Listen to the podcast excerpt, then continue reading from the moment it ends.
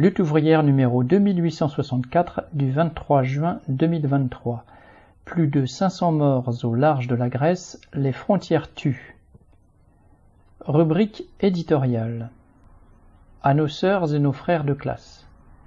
Mercredi 14 juin, un bateau transportant des centaines de personnes tentant de rallier l'Europe a fait naufrage au large de la Grèce. Combien d'enfants, de femmes et d'hommes y ont laissé la vie? 500, 600, comme le font craindre les photos du bateau surchargé Le plus révoltant est que toutes les personnes à bord auraient pu être sauvées.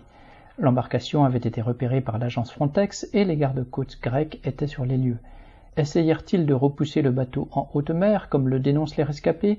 Tout est possible, car la politique criminelle de l'Union européenne pousse à ce genre d'ignominie.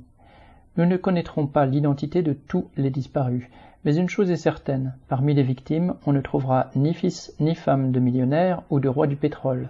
Eux ont tous les papiers nécessaires et les moyens de prendre l'avion pour voyager où ils le désirent. Les migrants de ce navire étaient destinés à faire partie du monde du travail.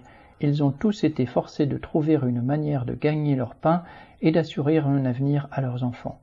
C'est précisément parce qu'ils ne le pouvaient plus qu'ils se sont retrouvés sur ce cercueil flottant, et c'est ce que ferait n'importe quel travailleur d'ici dans la même situation. Fuir la misère n'est pas un crime. La liberté de circulation devrait être un droit élémentaire de tout être humain. Il faut l'affirmer haut et fort contre les gouvernants de l'Union européenne qui mènent une véritable guerre contre les migrants. Et il faut le crier contre tous les démagogues qui font de l'immigration un épouvantail. Il n'existe aucune loi dans aucun pays du monde garantissant aux femmes et aux hommes dépourvus du moindre capital de gagner leur vie dignement. C'est vrai même dans un pays riche et développé comme la France. La loi qui s'impose est celle de la jungle capitaliste qui ne laisse aux exploités d'autre choix que de trimer pour avoir le droit de vivre. C'est ce qu'il faut combattre. Les travailleurs ne se protégeront pas en se barricadant contre d'autres travailleurs plus pauvres qu'eux. Le problème est de lutter ensemble contre la misère créée par l'exploitation et l'impérialisme. Combattre la classe capitaliste qui prospère en appauvrissant l'écrasante majorité de l'humanité ne peut venir que des exploités quand ils se révolteront ici, en Afrique, au Moyen-Orient et ailleurs contre toute la barbarie charriée par le capitalisme. Ce n'est pas une vue de l'esprit. Partout où il y a des travailleurs, il y a des résistances, des tentatives d'organisation et des luttes. À l'échelle du monde, il y a régulièrement de grandes révoltes susceptibles de renverser les régimes les plus dictatoriaux, et il y a en permanence des luttes partielles et locales de travailleurs parce que la résignation n'est jamais éternelle. Que ces luttes se mènent sur le port de Dakar ou d'Abidjan, dans une mine du Congo ou d'Afrique du Sud, dans une usine en Turquie ou en France, on retrouve partout le même type de revendications concernant les salaires et les conditions de travail. Parce que, d'un bout à l'autre de la planète, la condition ouvrière nous livre à la même rapacité patronale, à l'arbitraire du marché et aux aléas de la guerre économique.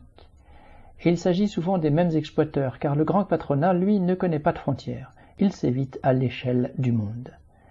Multinationales de l'automobile, du pétrole, de l'agroalimentaire, de la construction, de la surveillance, nombreux sont les exemples de frères ou de cousins exploités par la même entreprise, l'un sur le continent africain, l'autre sur le continent européen. Ici, en France, toutes les grandes grèves mélangent des travailleurs originaires des quatre coins du monde, et certaines luttes marquantes de ces dernières années, comme les grèves des femmes de ménage des grands hôtels, ont été le fait de travailleuses immigrées.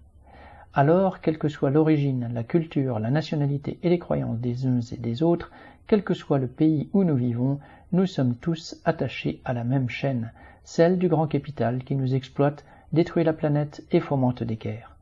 La seule façon de briser cette chaîne est de propager la conscience qu'on appartient au même camp et que l'on doit s'unir contre la classe capitaliste et ses laquais politiques.